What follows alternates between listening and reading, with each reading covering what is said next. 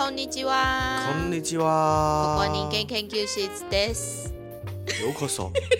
オンソンです。そうです。毎回毎回オープニングが違うんですけれども。そうだね。なんか、なんかさ、ちょっと、もしかして合わないかもしれない。まあ最初からこんな話なんですけれども。勝手に。で、あのちょっとこのターミングは正直言うとちょうど2020年も入って。2024年。あ失礼しました2024年にないでいやでも本当に今年も本当に新年早々いろいろがありましてありすぎですね。ちょっと寂し方の話は、まあ、今私たちが録音したのタイミングでもまだ全然大変の中にいるの方が多いと思っていましてそうですね。まあ、の能登半島石川県のあの辺の地震は本当に今回はあのお正月の1日？そうですね。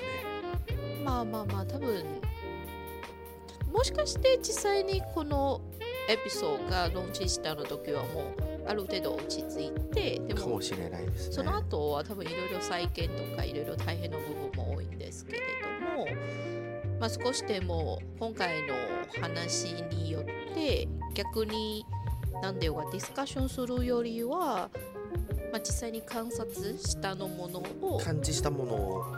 なんか皆さんにもシェアできればいいなってな感じで、まあ、ちょっと大人の感じ優しくちょっとディスカッションしようかなってな感じ早速なんですけれどもワンさんさんその時実は東京にいなかったんですよねそうですね。あの、ちょうど一人旅で。あ一人旅で、あの、大阪まで行きましたね。関西で関西の方で。フライトですか？あるいは新幹線ですか？えっとね、行く時には、あの、新幹線で。帰りはもともとは飛行機で。じゃあ JAL さんのあのああの羽田のそうだね。その羽田の事件のあのそうですね。影響されるの4万3000人の中の一人です。そうですか。その時一応多分フェイスブックあるいはインスタのストーリーもちょっと見ていて、オンセンさんはその時普通にフライト乗る必要があるような人間でも全然キャンセルになっていて。そうだね。あのあのちょうどあの事件の後の3時間ぐらいですねもともと夜10時の便であ、なるほど。そうあのそしてあのひ空港まで行くのタイミングで友達からメッセージが来て「ニュースニュース見見てました?」みたいな話来てちょっと危ないぞ今なんかあの多分飛べないかもしれないでしょって言われててうん確認した方がいいよってそしたら確認中で最終は結婚になってないんですけど。でもあのー電車でちょっとチェックしながら急に、あ結婚になったみたいな話でそしたら新幹線がもうホテルも全部あ予約できないみたいな。そうですよね。多分いっぱいいっぱいにいっぱいになってるからそしたらじゃあどうしてもまあじゃあ東京帰るかみたいな話で、そしたらすぐあのどこかでみたいなどんなサイトそのなんか楽天とかうんうんうんうん。トラブルうんトラベル系のサイト。サイトがあの夜行バスのうん夜行バスで借りました。初めての夜行バスですか？いやそんなに結構34回ぐらい。逆に大阪から東京まで何時間かかるんですか？夜行バスでも。8時間ぐらい7時間。なるほど。お疲れ様でしたかね。そうですね 全然。ちょっと寝な寝なかったんですよ。結局あの東京戻ってエアに戻ったらあのもう朝8時ぐらいかな？8, 8時9時ぐらい戻って寝たら逆のあのもうもうもう完全にまたつ違うのカレンダーの日付になる。そうそうそう。もうもう月の日になってましたねなるほど。でもちょっと地震の話のに戻るとその日実は私ちょうど家に多分キッチンで料理をしているような感じ。でもあの、まあ、ちょっと鍋とかいくつのものが結構大きいの揺れてペンペンペンってな感じ。最初はあれ？私が頭が痛いなってな感じとかあれはどこの問題かなってその後を地震かなってな時間が来ていて結構1分間以上の揺れが続けたんですよ。これは大変かなって思って。だから携帯のなんでよがその地震のその予報のアラーム。まではなかったんですよ。すぐそのテレビをつけて。はいはいはい。でももう結構キーワード津波とかいろいろ見ていて、はいはい。どこかなって見たらあ能登半島石川県かなってはちょっとびっくりしすぎてどうかなって、その後いろいろ見た後まあちょっと大変かなって思ったんですけれども。そうですね。そそのタイミングは実はねもともと今今年のあのうん。年越えは、うんうん。実は大阪じゃなかったんですよ。あもともと他のもともと石川だったんですよ。そうなんだ。そもともと一人で金沢まで行きたくちょてっとおお温泉旅温で行こうかなって。で行こうかなって思って。そしたら元の会社の本社は実は石川県から前の会社。前の会社ね、だだからちょっとああちょっと一回見てみたいなという形であの当選もなんかあのそのとずっと行けなかったからでもうん。みんな出張で、あ楽しかったよみたいな話もあったし、あの結構昔の広告とかも作ってたんですよ。あの海外向けにあ石川県についての広告もど作ったしその中にちょっとあいろんな場所行ってみたいなとというでも結局友達が大阪にいるので、友達が呼んで、あじゃあじゃあじゃあ大阪に来てよって、うん、まあ悪くはないかなって思っててじゃあ今度石川県に行こうかな。ってあの変更してもともとホテルも予約したんですよ。ちょちょっとあの実はねその日があの地震の時であのそういう通報がももらったんですよ嫌いで。やっぱり出たな感じ。出た出た。うん。そしてあのそれで僕はその時結構あのあじゃああの1日目だからあのなんかなんかそんなに大変じゃない大変じゃないいやあの大変じゃないじゃなじゃなくてもともとその日はずっとホテルで寝ようとする。したその日はねちょっとあずれたからあの徹夜したし、うんあじゃあもうちょっと寝ようかなと思ってて、うん急にあの聞いて、うん。そしてホテルめっちゃ揺れて、うん。地震そしてあらあのアナウンサーから「あうん。地震確認しました。あのみんなあのドア開けてください」みたいな。そうだからこれもちょっとさっきの録音する前に一回にワンソンさんとディスカッションしているのはあの日本やっぱりその天然の災害地震も含めていろいろが多いの国ですけれどもでも今回多分、まあ、前のその東北大震災の後を、まあ、メディアさんたちうん。ちょっといろいろ工夫もしていてだからあの本当にテレビを見たの時をみんなちょっとなんゾていうする。すっごくその感情を入れて逃げろってな感じが。そうですね。これは本当になんか調べにすると、うん。じあの自分もびっくりしたのは、うん。あの最終はあの17年前の話でやはり、多分その時には多分アナウンサーさんたちうん。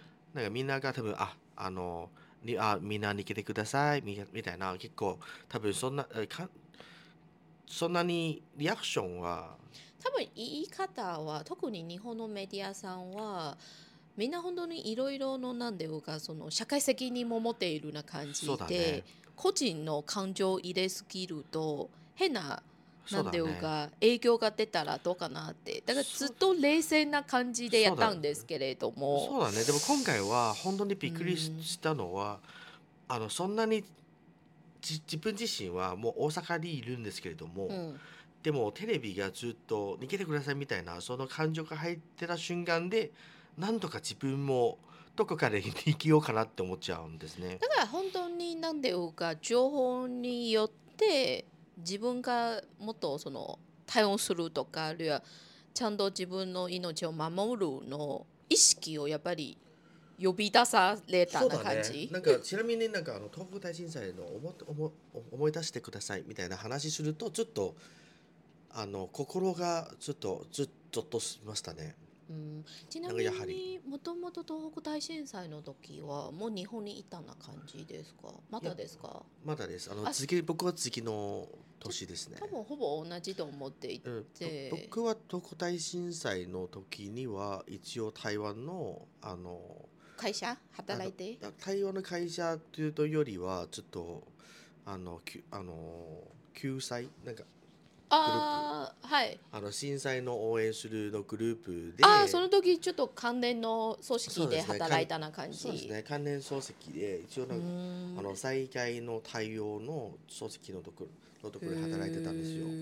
一応なんかだから多分台湾からあのににもあの物資とかあのどうやって日本にあの郵送するとか。うん。そしてあの空港会社と連絡あ連連携しどうやってバックオフィスな感じ？バックオフィスみたいな。あの、あうん。そして内容チェックとか全部調べて全部貼ってみたいな。あのボランティアを集めるの仕事でしたね。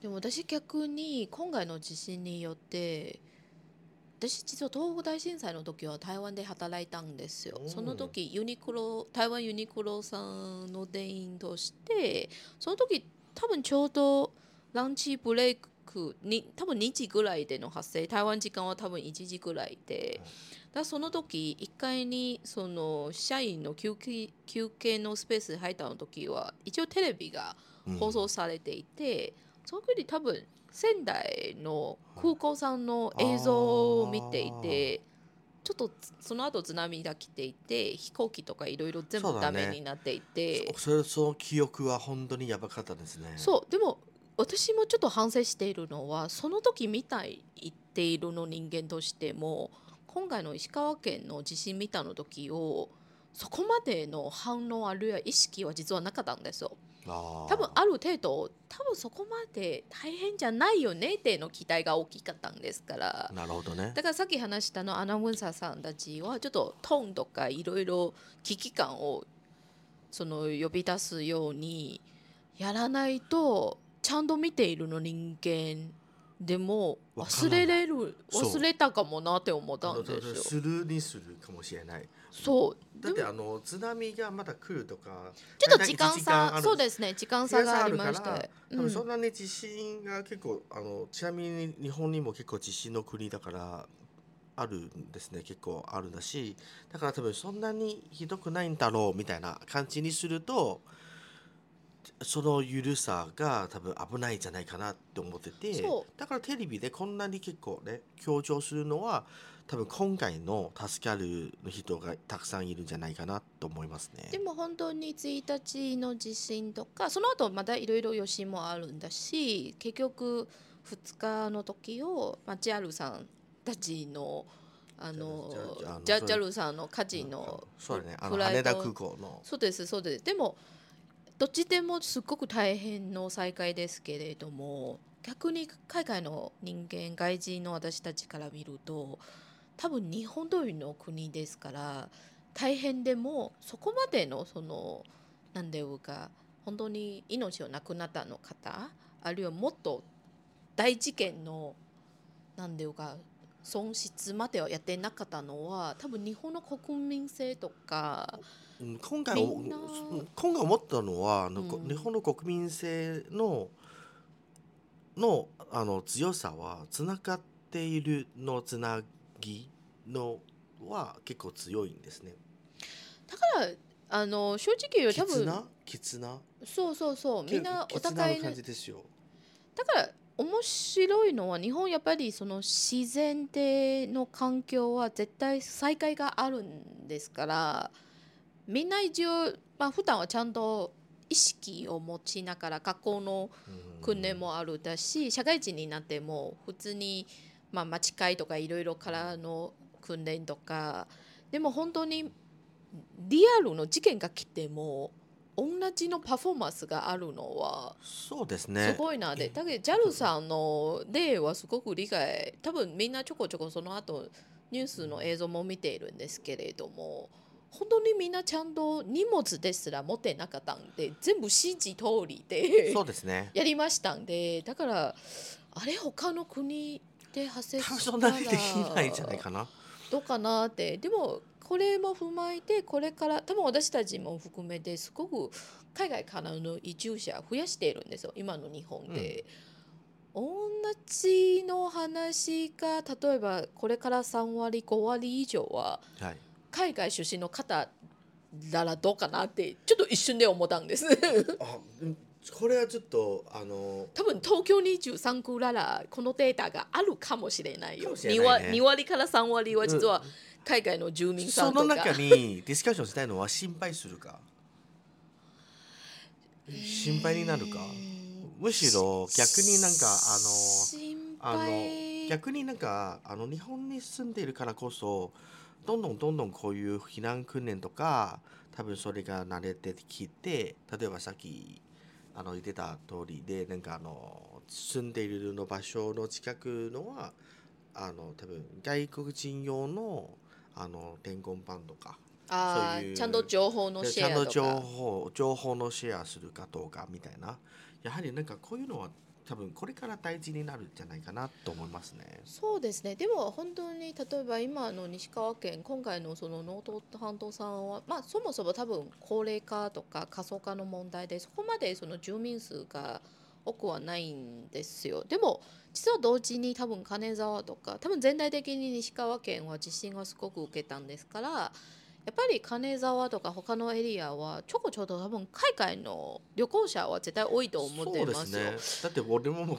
僕もともと行きたかったですよ。そう多分特に今もうカニシーズンですからみんな結構バンバン行っているんですすね。でもその時どんな風に対応するかとかなって確かにそこのニュースはそこまでアナウンスされてない、そうですね。うん、でもこれを逆にすごくもう一つがちょっとディスカッションしたいのは実は結構早いの段階で岸田総理さんたちもうん。海外からのあの救援団、うん。あちょっとね。ちょっと大丈夫で言っているらしいんででもこれはやっぱりその海外のメディアさんもちょっといろいろディスカッションしているんですよ。こんなに大変なのに大丈夫ですか？とか日本のて結構そのネット上の コメントもみんなやっぱり厳しいているんですよ。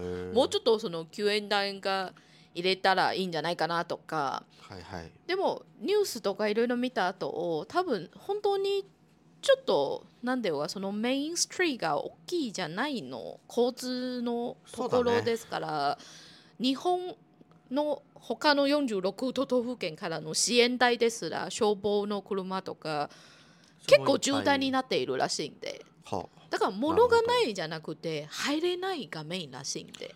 なるほどね。そうだからこれを踏まえてまた違うの海外の方が来たら日本現地の人間はテケアできないかもなとかいろいろの配慮があるもん。む昔かどうかなって昔の経験として、うんやはりあの救援音声が出たからこそ応え応じるという形で、あの自分自身がやりやりたいのボランティア自分がやりたいだけの気持ちがだったら逆にうんあの向こうに迷惑になっちゃうんですよ。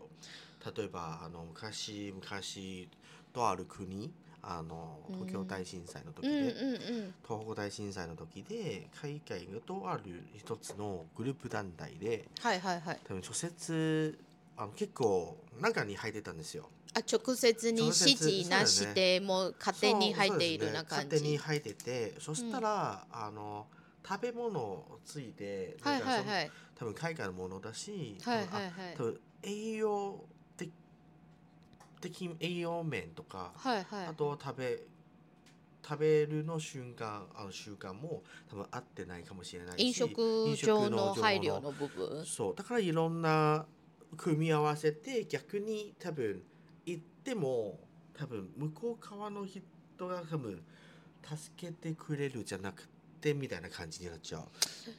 そうですたね。多分逆に迷迷惑になっちゃうからだから多分あの断るの前提のはこ僕個人的には、まあ、政府政府の考慮もあるしもともとあの国内が多分結構東北大震災から日本の結構いろんなところうんあのし結構災害に対するのリアクションとか国内のどうやって消化するとかどうやって海外の手を出さずにしても自分で何とかできるようになってるんじゃないかなと思いましたねだ。から私逆にあの日本というの国がすごいのは大変の経験を持って自分からできるの範囲で進化しようかなとかあるいはせめて同じの問題発生しないようにの意識ちゃんと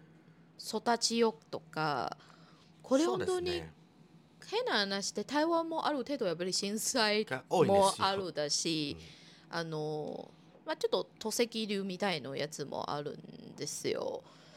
もしかしてちょっと勉強のスピード感が遅いかなとか、あるいはあっても対応策とかいろいろ考えているの部分まだそこまでなかったんとか。だから逆に日本の今いろいろ事情を見た後を確かにこの国の国民さん特に日本の方の国民さんもともと持っている意識がすごい中一つと逆に私たちあと来るの移住者あるいは海外文化育ちがメインの人間たちを本当に万が一が来たの時を変な邪魔になるかもなとかしないんだよ。ももしないんだよ。も問題点になりやすいかもなで自分の意識をちゃんと、まもあの持ってないなら他人の迷惑になるかもなって一瞬で思った、ね。だからちょっといろいろ注意しないとダメかなって思った。あなるほどねでもそんなにあの自分に責めるではなくて責めるじゃなくてでも意識を持たないとダメかなって思った。しっかりしよう。ってな感じ、まあ多分しっかりしてる人が絶対しっかりしてるしあの僕は一人ですね。例えばあの防あの防災のハンドブック持ってます？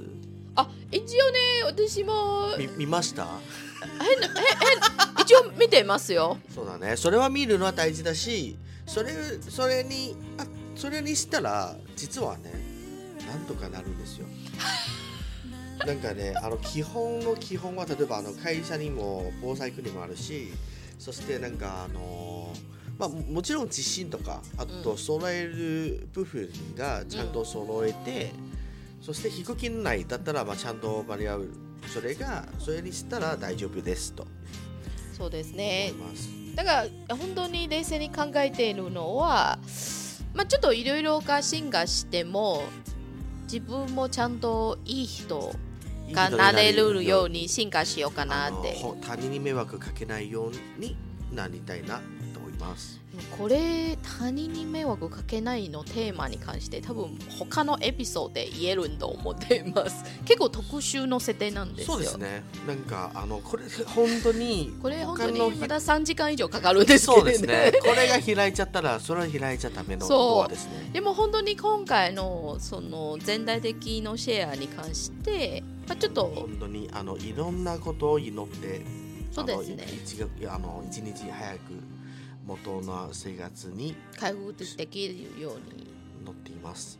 うん、今日はねちょっと真面目ではい、終わりましょう終わりましょう。また今度時間があればみんなまたコメントしてください。そうですありがとうございますありがとうございます。